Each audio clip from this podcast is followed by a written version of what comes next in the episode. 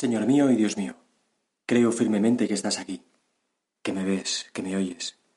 Te adoro con profunda reverencia. Te pido perdón de mis pecados y gracia para hacer con fruto este rato de oración. Madre mía Inmaculada, San José, mi Padre y Señor, Ángel de mi guarda, interceded por mí.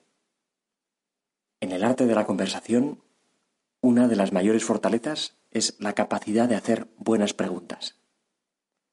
Quien sabe preguntar, en el momento adecuado, del modo adecuado, hace que salga lo interesante que la gente tiene que decir. Quizá por eso decía Fray Martín Sarmiento, un benedictino muy sabio, que la elocuencia no está en el que habla, sino en el que oye. Vamos, que cuando uno escucha de verdad, sabe preguntar y logra hacer hablar a los demás. Eso hacen, por ejemplo, los buenos entrevistadores. Y así le salen entrevistas, conversaciones chispeantes. Pues bien, entre los apóstoles, uno de los mejores conversadores es Felipe. Hay varias veces en el Evangelio en que lanza comentarios o preguntas con los que saca cosas muy interesantes a Jesús. Por ejemplo, en el Evangelio de hoy, a primera vista parecería que mete la pata, pero de hecho, de hecho Jesús te hace decir cosas muy bonitas. Estamos en la intimidad de la última cena y Jesús tienes muchas cosas que decir a los apóstoles. Muchas. Y sabes, y se lo dices también, que no pueden asimilarlas todas. Pero que ya después de tu resurrección, el Espíritu Santo se las irá recordando y se las irá explicando poco a poco esta. Nadie va al Padre si no es a través de mí. Si me habéis conocido a mí, conoceréis también a mi Padre. Desde ahora le conocéis y le habéis visto. Y aquí es cuando entra en acción Felipe, que, que claro, no entiende por qué Jesús les estás diciendo que ya han visto al Padre. Porque Él, Él a quien te está viendo es a ti. Pero al Padre con lo cual, con franqueza, con sencillez, te dice, Señor, muéstranos al Padre y nos basta. Felipe, le contestas tú, Jesús, tanto tiempo como llevo con vosotros y no me has conocido. El que me ha visto a mí ha visto al Padre. ¿Cómo dices tú, muéstranos al Padre?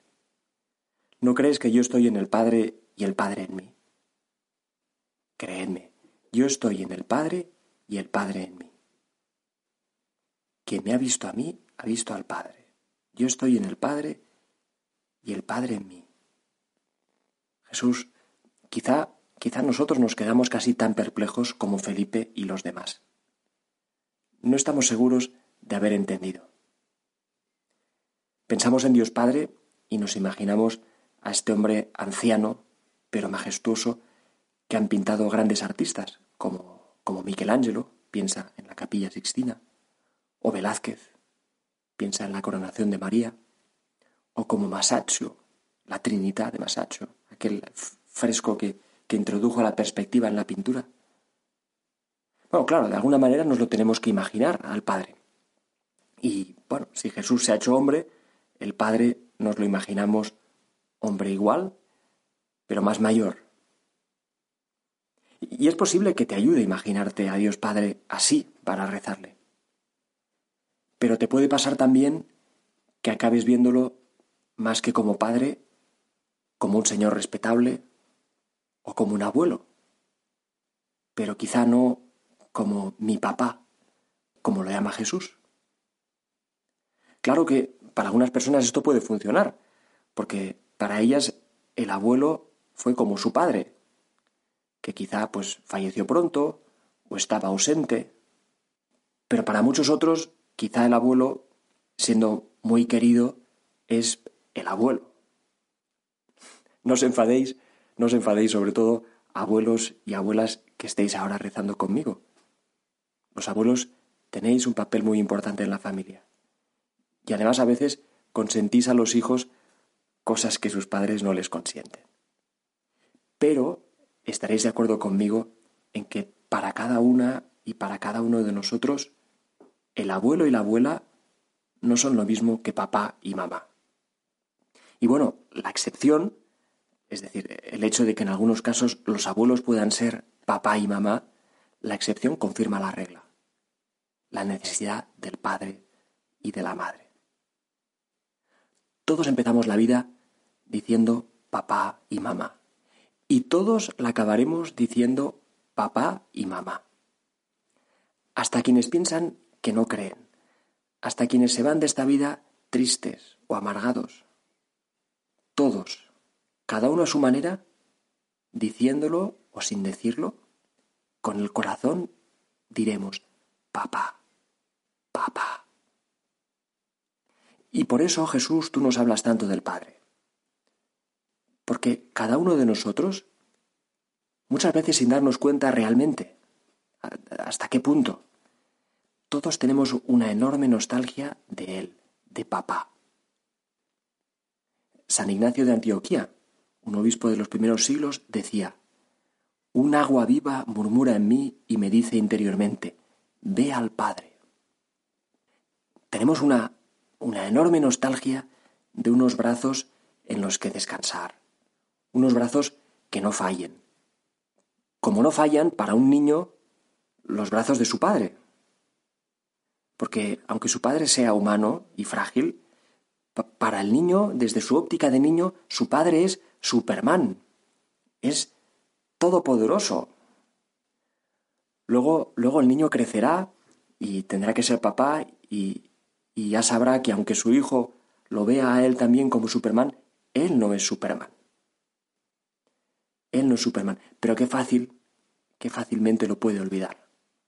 Qué fácilmente nos olvidamos de nuestra fragilidad, de que en realidad seguimos siendo niños, seguimos siendo frágiles, seguimos teniendo miedo a la oscuridad, a otras oscuridades más profundas como el fracaso, el dolor, la muerte, la soledad. Nos olvidamos porque, pues, como las cosas muchas veces salen bien, empezando por la salud y siguiendo quizá por el trabajo, por la vida social, pues fácilmente nos creemos fuertes y autosuficientes, pero en realidad somos tan frágiles. Esta vida de la que a veces creemos que tenemos el control puede saltar en mil pedazos en cualquier momento. Somos muy frágiles. Y, Dios mío, creo que si permites tantas sacudidas fuertes, tantas sacudidas fuertes en la vida de las personas como enfermedades, accidentes, sacudidas que nos parecen incluso demasiado fuertes. Si las permites es para despertarnos, para que descubramos una vez más nuestra nostalgia de ti y también tu nostalgia de nosotros, papá. Me acordaba de una entrevista que leí hace un par de años a Kilian Jornet, este hombre gacela que se sube y se baja las montañas como quien se merienda un bollicao. Y el periodista le preguntaba si cambiar pañales es un deporte de riesgo. En realidad le está preguntando por su primera hija y le saca algo bonito y verdadero, porque Kilian responde, lo que te aporta ser padre es brutal, dar sin esperar nada a cambio. Llevo cuatro días fuera y ya estoy deseando volver a casa a verla. Pues si así es la paternidad de un papá de la tierra, imagínate la de Dios, que nos da toda su atención, toda su vida, a cada uno, como si no hubiera ningún otro. Porque si tú y yo, viendo a Jesús, vemos al Padre, Padre, Dios Padre, viendo a Jesús, te ve a ti y me ve a mí. Y me da todo. Y no espera nada a cambio. Nada. Nada. Dios no espera nada a cambio. Dios solo espera que te dejes querer. Que me deje querer. Y ahí, ahí lo tienes todo. los mandamientos, la misa, lo que quieras, todo cabe ahí. Dejarte querer, dejarme querer. Y Jesús, Papá, me dejo poco. Querría dejarme más. Mucho más. Y entonces, aun siendo frágil, seré muy fuerte. Te doy gracias, Dios mío, por los buenos propósitos, afectos e inspiraciones que me has comunicado en esta meditación. Te pido ayuda para ponerlos por obra. Madre mía Inmaculada, San José mi Padre y Señor, Ángel de mi guarda, interceded por mí.